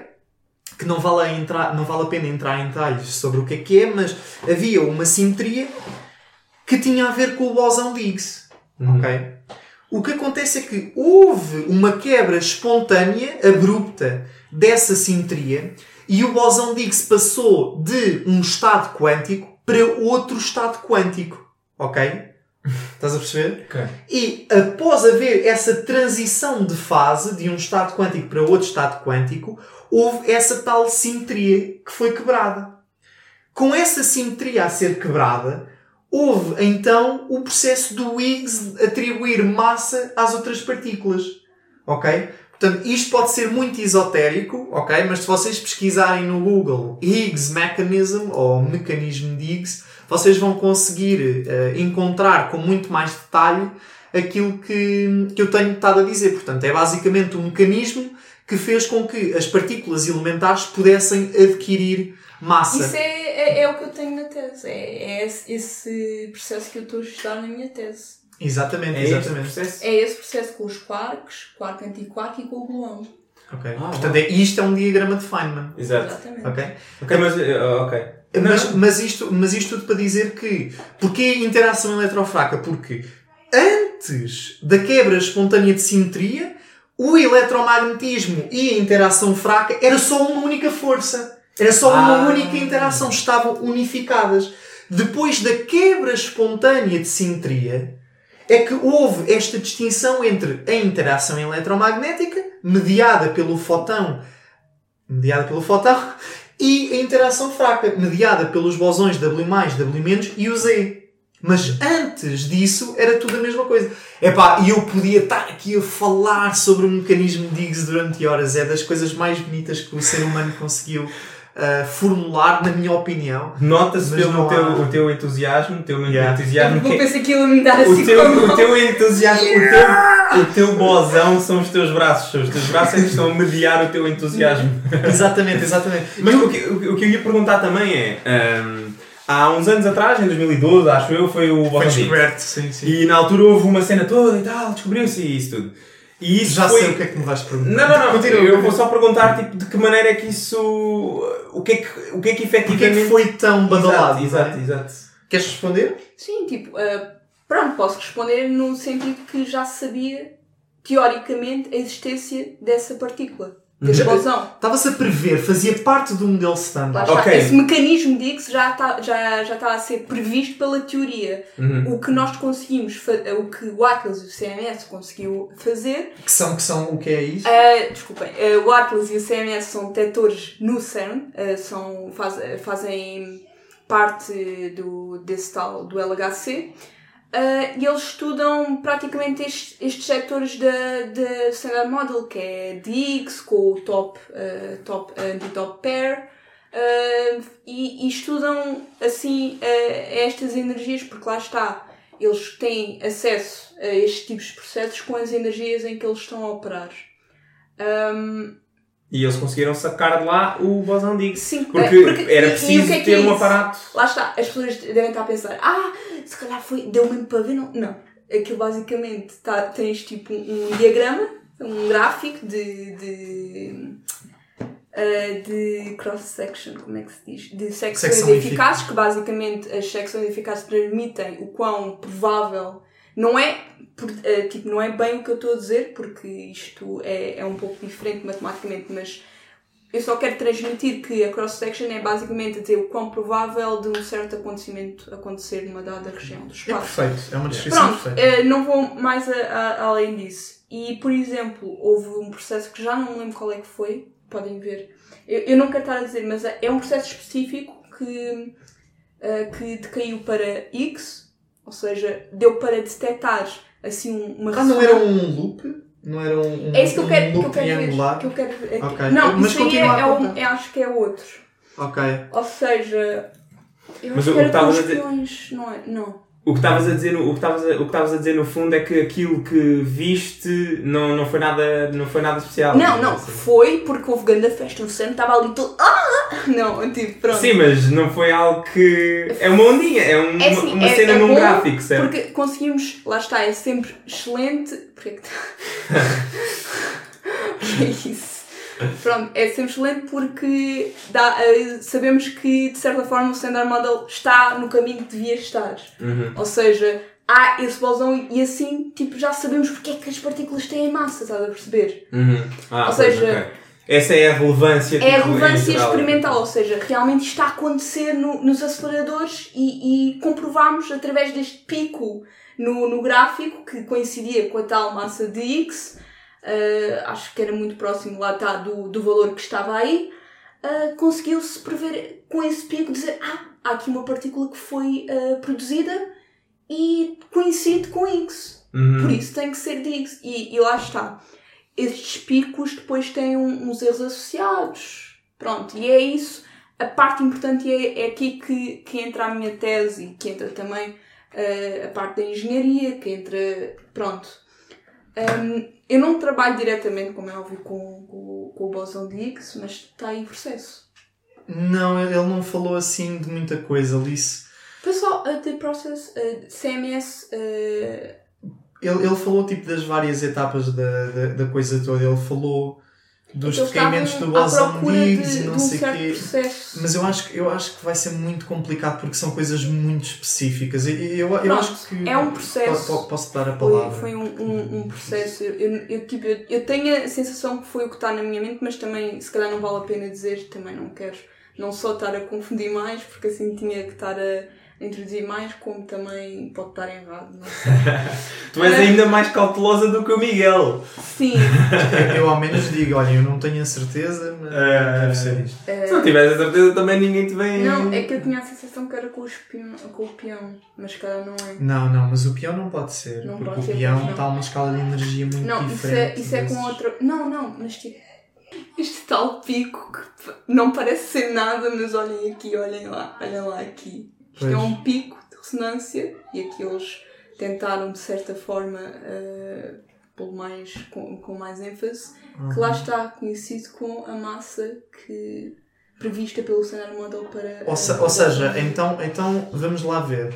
Se calhar olhar para o gráfico de baixo é o que torna a coisa mais evidente, não? É porque isto é um fi... Sim, sim. Ok, então basicamente eh, na vertical nós temos eh, o número de eventos, é isso? Temos o número de Sim, é eventos uh, e depois na, na horizontal nós temos a massa. Uh, temos Correto? a energia, lá está, estás a, te lembras daqueles dois fotões que estavas a falar? Uhum.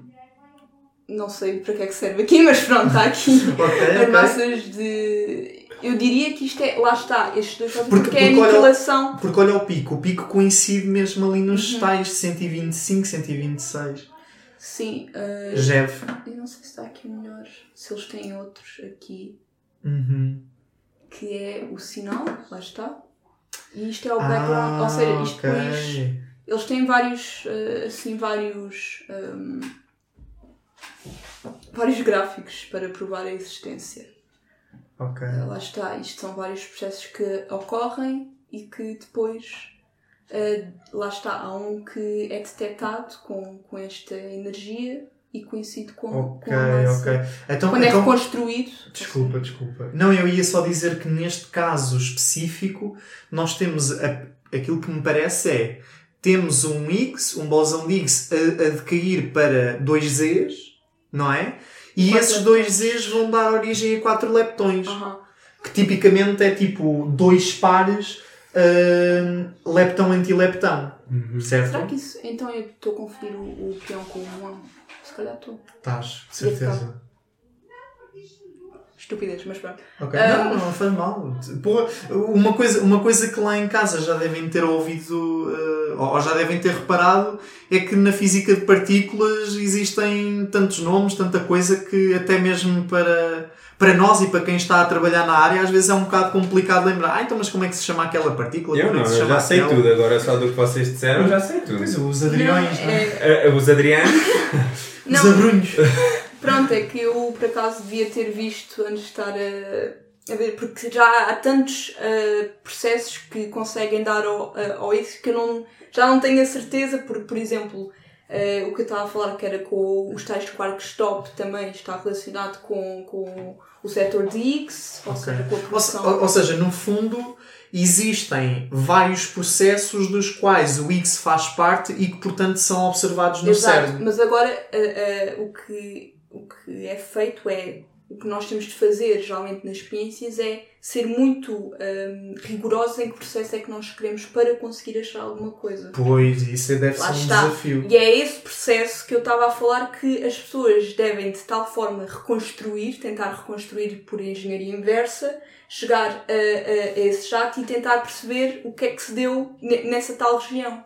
Uhum. Ou seja, isto nós não vemos o Higgs no final, tipo, no final Sim, de, como é óbvio. É sempre em processos intermediários ou, ah, ou pode tanto ser mais para o início, não tenho já, agora já não tenho a certeza se é mais para o início, se é mais para o final, mas nunca é em estados finais. Tipo, nunca não é- se vê, não se vê, não se- ou seja, exatamente, ou seja, não se vê diretamente o Higgs, vê-se tipo ali um imprint, não é? Vê-se que ele teve ali, vê-se ali uma pegada. Isto não é? aconteceu, therefore Higgs. Yeah, Muitas vezes é isso, deve ser isso, pois. Uh, mas é praticamente isso que, que eles, eles fizeram. Não, agora, processo, não sei. Mas isto tudo para dizer que Porque tu estavas a falar da tua Exato. tese. Eh, a minha tese não está intrinsecamente relacionada com o bóson de Higgs, pode ser para estados mais avançados. Se eu quisesse desenvolver mais a minha tese, poderia chegar lá. Mas o que eu estou a focar-me basicamente é com os quarks, digamos assim. Ou seja, eu estou-me a focar na parte da, da strong interaction, mais para, Portanto, Era aquela interação dos quais os gluões eram intermediários. Portanto, era aquela interação que envolvia os quartos e os não são intermediários. Os gluões não são intermediários. De interação forte. Não, ok. O que... Não, não, é, só- é- ou seja, eu já sei o que é que tu vais dizer. Aquilo que eu estava a dizer é que lá para casa, para se lembrarem do que é que era a interação forte, era a interação que estava associado à cor, aos quarks e aos gluões. É- Era isso. Desculpa. Sim, pronto. Desculpa, o que eu estudo, lá está, é a cor, porque o que eu quero ver nos processos que se dão eh, nos aceleradores, neste caso, é um. eh, eu estou a estudar mais para um. eh, em eventos, ou, ou- seja, em, em aceleradores circulares, não estou a focar, como é óbvio, Sim, sim, sim, sim, sim. e eu estou a fazer a contribuir a fazer parte de, de um projeto que se chama o FCC. O FCC eh, é basicamente diz Future Circular Collider, que é um colisor, col- Sim, sim, colisão circular futura. Colisionador circular a futuro. Epá, yeah. não, fica assim. FCC. Uhum. Um, em que praticamente isto vai operar semelhantemente ao como só para o LHC, mas em energias e eh, energias muito superiores. Ou seja, isso vai traduzir-se numa precisão muito mais elevada. E porque é que eu, eu agora queria falar da precisão que é muito importante no Standard Model, porque nas experiências nós temos sempre um erro associado a qualquer medição, certo? Claro. e há certos erros, desvios, que são hum, aceitos ou não aceitos. E neste momento há desvios uh, da, da teoria que são demasiado elevados para simplesmente dizermos ok, isto pode ser assim, ou se calhar há aqui um processo que não conhecemos, ou se calhar há uma introdução daqui de uma partícula que não conhecemos muito bem. Ok. Hum, ou seja, nós estamos a apostar que se calhar é precisão mesmo, que não, não é nenhuma extensão do, do modelo Do standard. modelo standard. Ou seja, nós queremos Ou seja, aquilo que tu estás a, aquilo que tu estás a dizer é ah, nós temos experiências que estão neste momento a decorrer no CERN e que nos dão determinados resultados. Mas certos resultados estão tipo ali, no, estão ali tipo no limbo, não é? Tipo, que nos fazem questionar, ok, tipo, será que isto é previsto corretamente pelo modelo standard ou há aqui nova física envolvida? está, É o que isso, nós não é? utilizamos muito também é, é- é a análise. eh, Ou seja, quanto mais alta for a energia, mais precisos vocês conseguem ser. Sim, de certa maneira sim. E também não só isto, aqui também lá está, eu sempre com os meus tropas engenheiros, eles também estão sempre a. Lá está, a resolução também deve-se muito às vezes a certos algoritmos ou a certas eletrónicas utilizadas para detectores e o que o FCC vai fazer era juntar isso também com a, a energias muito mais elevadas, ou seja, neste momento o LHC está com 14 TeV. O que eles fizeram agora na nova run é aumentar a luminosidade, que é o número de eventos Ok. aumentar o número de eventos, que é também o que está aqui, também contribui depois para a precisão.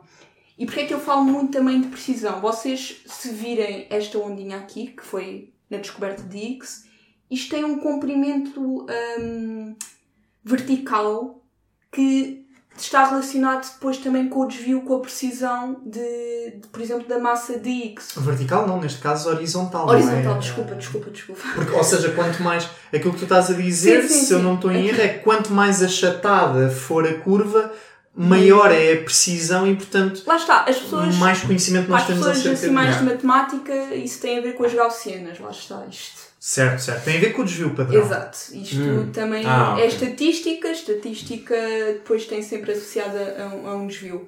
E é este desvio que às vezes que é um pouco preocupante, no sentido que eh, este desvio depois está relacionado com erros sistemáticos, não só de, de, de outras medições feitas, como também eh, das- do, do próprio detector e isso tudo, porque Uhum.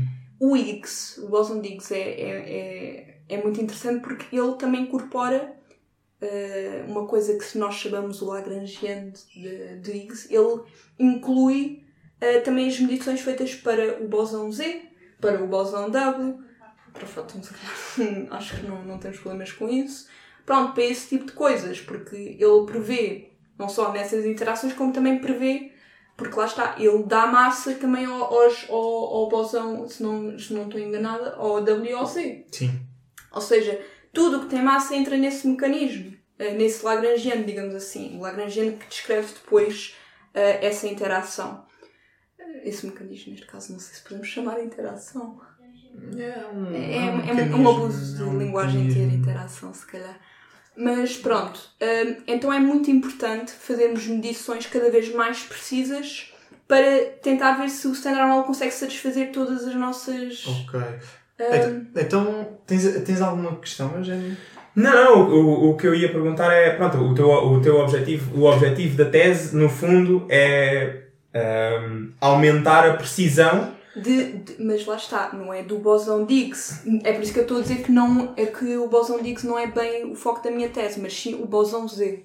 Ok, pronto, mas é aumentar a, aumentar a precisão destes, pronto, destes processos. Sim, mas lá está. E, e o que eu estou a dizer parece ser muito experimental, mas é aqui que entra depois a fenomenologia, porque a fenomenologia utiliza eh, Monte Carlos, que é uma espécie de simulações que tentam imitar o que acontece nos detectores ou o que acontece depois nas colisões de, de elétrons, eh, neste caso elétron-positrão, porque eu quero estudar eh, um decaimento de, de elétron-positrão que forma lá está nos fotões que o Miguel disse e depois quando interage com o detector ou, ou quando an- até mesmo antes de interagir que vai decair para outras partículas.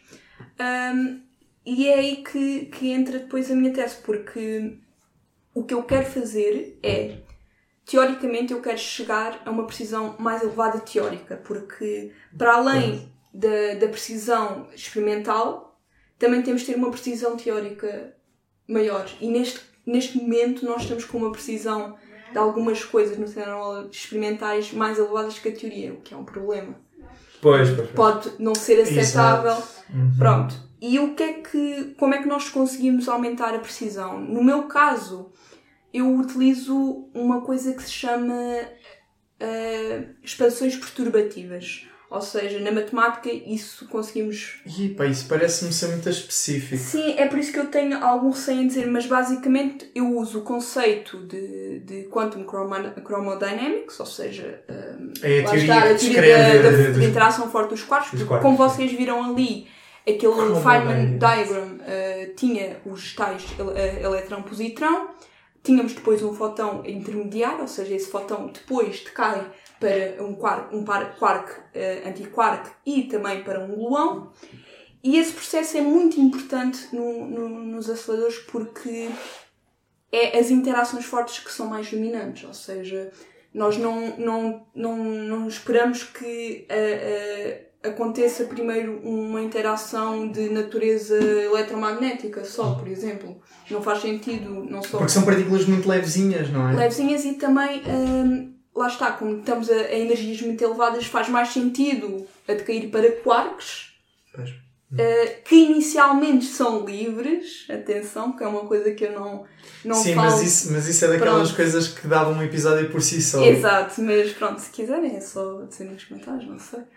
Mas basicamente eu utilizo uma expansão perturbativa para esses, hum, para esses processos de modo a conseguir uma precisão maior de, de certos certas interações, digamos, porque aqui também ia estar a, a- a dizer que cada interação podemos dizer que tem uma constante de, de força de interação associada, ou seja, o eletromagnetismo tem uma, podemos dizer que é uma constante que é proporcional a qualquer coisa que consegue dizer se eh, este processo é, é mais. hum, é Forte? mais. eh, não, mais provável de acontecer ou não, ou tipo, basicamente as constantes as- eh, são Constantes de acoplamento, não é? Estás a falar Sim, é de acoplamento, ou seja, se pode acoplar com, com esse tal coisa, a força da. Então mas, então, mas espera lá, espera lá. Eu eu eu eu eu estou a perceber, eu estou a perceber que tu eu estou a perceber que tu estás devia mover, eu não devia estar a falar disto porque isso já é muito técnico. Não, não, não, mas é isso que eu ia dizer. Tipo, eu estou a perceber que a Joana está a tentar falar um pouco de tudo daquilo que é a sua tese, mas há aqui uma coisa que, para mim, É para ti e provavelmente para as outras pessoas, Que é não é suficientemente claro, que é o FCC, porque, como nós dissemos há bocadinho, o acelerador circular que está agora em vigor no CERN é o LHC Large Hadron Collider, Yes. certo? Sim. Então, onde é que entra o FCC? Estás a ver? O que Exato. é que é o FCC em Vocês termos... estão a ouvir só falar de precisão, precisão, mas é praticamente isso que, que o FCC consegue oferecer, que é uma maior precisão para esses tais. eh, Mas, mas, o, mas o FCC já está em funcionamento não, agora? não, não, pronto. é- Exatamente. É uma coisa que eu me esqueci de dizer que é muito importante. Isto, mas eu acho que disse que era um projeto. Estava Sim. em planeamento. Ah, então fui que não ouvi. Não, mas só disseste isto também. Sim, eh, desculpem, é um projeto que ainda está em fase de planeamento de, de construção, neste caso, e também está eh, a ser avaliado os custos para a construção. Em princípio, está-se a prever que a construção seja mesmo também no LHC, ou seja, utilize eh, o espaço que o LHC está eh, a ocupar para fazer um, um acelerador tipo, de uma circunferência maior, ou seja, De raio maior, não é? sim, uma, um Hum. raio maior. Então, mas há, existe alguma estimativa temporal? Tipo, sabe-se mais ou Temporal? menos quando Ah, é que vai hum, começar a ser construído? Ou quando é que vai ser finalizado? Não é? Porque lá está, o problema disto também foi a pandemia, foi agora também a guerra na Ucrânia, que está, está a constranger também depois hum, onde é que vai o dinheiro, porque lá está, nós estamos, eh, estamos a ficar cada vez mais de mãos atadas, mas em princípio nós estamos a prever o primeiro funcionamento, tipo a energias inicialmente mais baixas das que estamos Pois, a falar inicialmente, porque todos os aceleradores têm que começar sempre em energias mais baixas e depois vai-se aumentando Era a energia do a energia do funcionamento. funcionamento. Pois, pois. Um, mas acho que seria daqui a 10 anos. Tipo, uma estimativa 10 anos. muito grosseira, se calhar daqui a 10 anos o primeiro. Ok. 10 anos ou. Epá, eu estou se calhar a ser muito optimista, não sei. Ok. Porque lá está, 10 anos se for tudo aceito. Isto ainda está em planeamento de construção, ainda temos de ter um, um plano mais concreto de, de engenharia. Mas eu acho que. Lá está, eu ainda não vi o State of Art que está tipo o FCC, mas acho que já conseguiram, tipo, pelo menos para o primeiro estágio, eh, estado, eh, para o first stage Sim, do FCT, já têm bem planeado. Agora, Hum. não, não sei. Então, e o tu tá- first tá- stage, first stage é com o elétron-positrão, ou seja, vai ser um, um acelerador de elétron-positrão.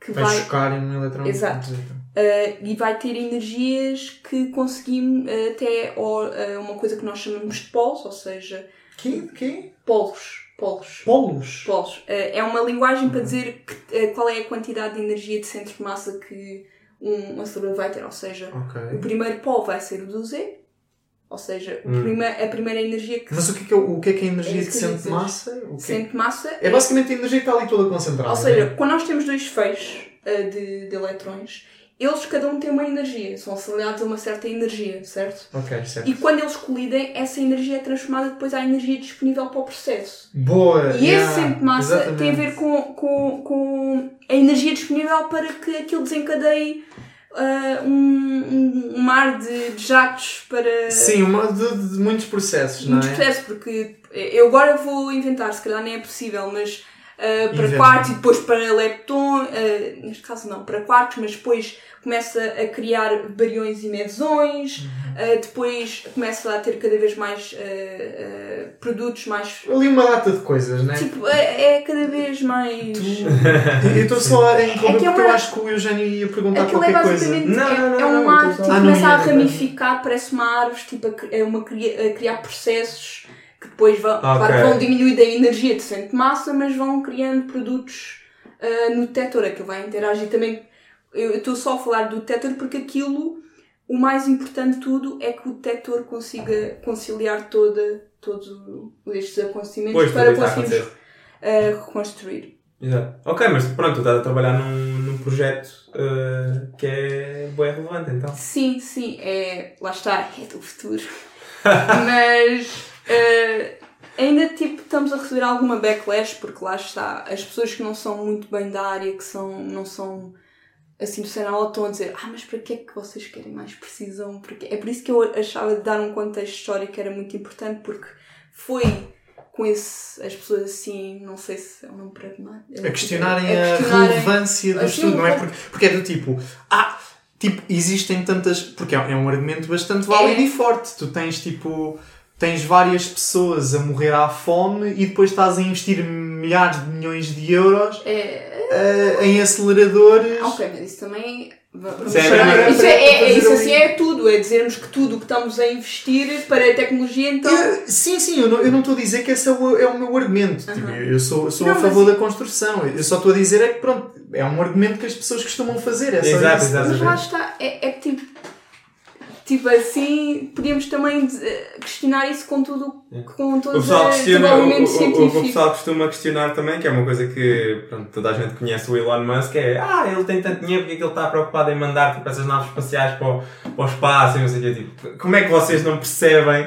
Ah, mas se fosse eu com o dinheiro eu faria outra coisa. Mas, Ok, mas não és tu que Fazia tens para o ti, dinheiro. provavelmente para ti. Yeah, e não és tu que tens o dinheiro, portanto nem vale a pena pensar nessa possibilidade. Mas, É uma, é uma pessoa visionária. Pá, Para bem ou yeah, para yeah, mal, yeah. estás a ver? É, Yeah. é, é, é- está a projetar no tempo aquilo que a humanidade poderá vir a ser. Pois, Já no, Sim, sim, sim, no caso, no caso, não, mas nesse caso que estamos a falar é exatamente a mesma coisa. Certo. Tipo, as pessoas podem não perceber a utilidade daquilo. Mas é útil porque se eu desse um melhor contexto histórico é que nós fomos sempre aumentando cada vez mais as energias, porque não só para tentar descobrir novas partículas para, para introduzir no, no, no Standard Model, como também certos. Lá está, porque eu posso estar a dizer aquelas partículas são bem poucas, mas não é só isso que nós estudamos.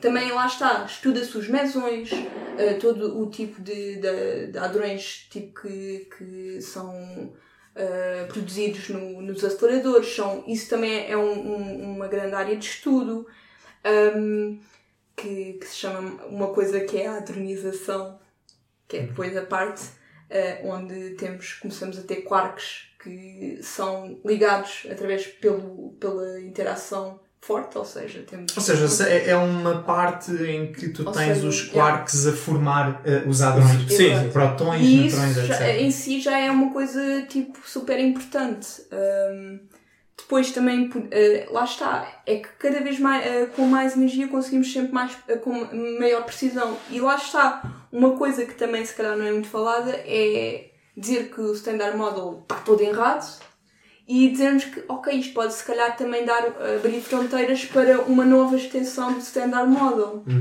É assim, porque lá é brilhante, mas está completely flawed. Yeah, yeah. é por isso que eu estou tipo, Miguel, não. Sim, mas pronto, nós já estamos, já vamos eh, em algum, alguns minutos, uns pouquinhos minutos. eh, Sim, mas- Sim, sim. Mas tildear, a minha tese, é só para dar um, tildear. A tese basicamente serve para uh, provar que o FCC é necessário, que conseguimos, uh, outra- ou seja, através da teoria conseguimos chegar a resultados mais precisos e é necessário também dar um step up na experiência para também chegar a esses resultados mais precisos. Ou seja, nós queremos, de certa forma, uh, demonstrar que conseguimos ter uma, um, medições, não é medições teóricas, mas certas coisas, uh, uh, measurements teóricos, uh, medidas teóricas, Previsões. previsões teóricas uh, cada vez mais precisas e com isto também vamos ter, vai ser necessário uma, uma experiência que, se- uh, um acelerador que consiga também dar esse, Essa resposta. essa Exato,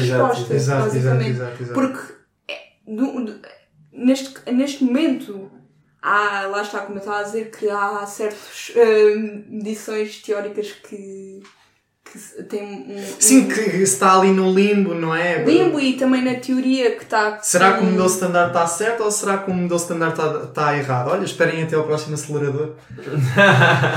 Ninguém mais. ok. É um bocado, Mas um uma que eu também ia dizer era que o FCC vai operar no elétron-positrão, mas também depois no, em Os vários estágios, os, não é? os estágios mais eh, finais vai ser com o próton-antiprotão. Ok. Para- Que é o que está atual agora no LHC. Exato, porque aí já conseguimos energias muito mais elevadas e é conseguimos chegar aos 100 TeV Uhum. Que é uma energia mesmo, mesmo muito grande, não é? muito grande. E acho que terminamos em beleza este episódio. Portanto, antes de terminar, quero-te agradecer mais uma vez, Joana, por teres vindo. Acho que foi uma conversa muito interessante. Ah, acho que querias tentar tipo, agarrar tudo ao mesmo desculpa, tempo. desculpa, sei Mas, como. mas isso foi uma coisa boa porque também deu para ver várias coisas. Uhum. Uh, eu inicialmente até pensava que nós íamos ver muito menos uh, do que aquilo que acabámos por ver. Portanto, isso foi, foi bastante fixe. É assim, Eu tive assim um bocado mais no, no background também, com, com mentes tão brilhantes ao meu lado, não é? Não, Falar de coisas também- tão inteligentes, high IQ stuff. Bué, Eu aqui. bué. Sim, mas, mas eu, eu, gostei da conversa, já deu para perceber mais o que é que são, o que é que são aquelas, eh, aquelas coisas todas e o que é que tu andas a fazer e o que é que sei vai acontecer daqui a 10 anos graças Tipo, às please, por favor, aceite o FCC, please. Ok, mas, mas eh, nós sermos eh, champions do FCC é, é, é bom? Sermos champions. Sim, do género, ah, façam, vejam lá como é que isto funciona, deem um apoio. Ah, sim, é, também é como o LHC se formou, como, como tipo, isto foi também começando a aumentar, foi porque pessoas começaram a insistir que era preciso. Ok. Então, se, se depois tiveres alguma coisa relevante que queiras deixar na descrição para o pessoal ver, ou se quiseres partilhar, depois podes, podes pôr lá o, o Ok. que quiseres que a gente partilha. Eu, eu dou assim uma coisa do FCC, assim, uma, uma, uma descrição assim detalhada do que é que vai ser o FCC Ok, boa. e o que é que vai ser estudado, eh, em princípio, lá. Boa, boa, boa. Ok. Então, sendo assim, eh, espero que tenham gostado, ponham like, eh, partilhem com os vossos amigos, né? com toda a gente. Oi, como costumas dizer. Exato, exato. Eh, e tchau, tchau. Tchau, tchau. Até à próxima.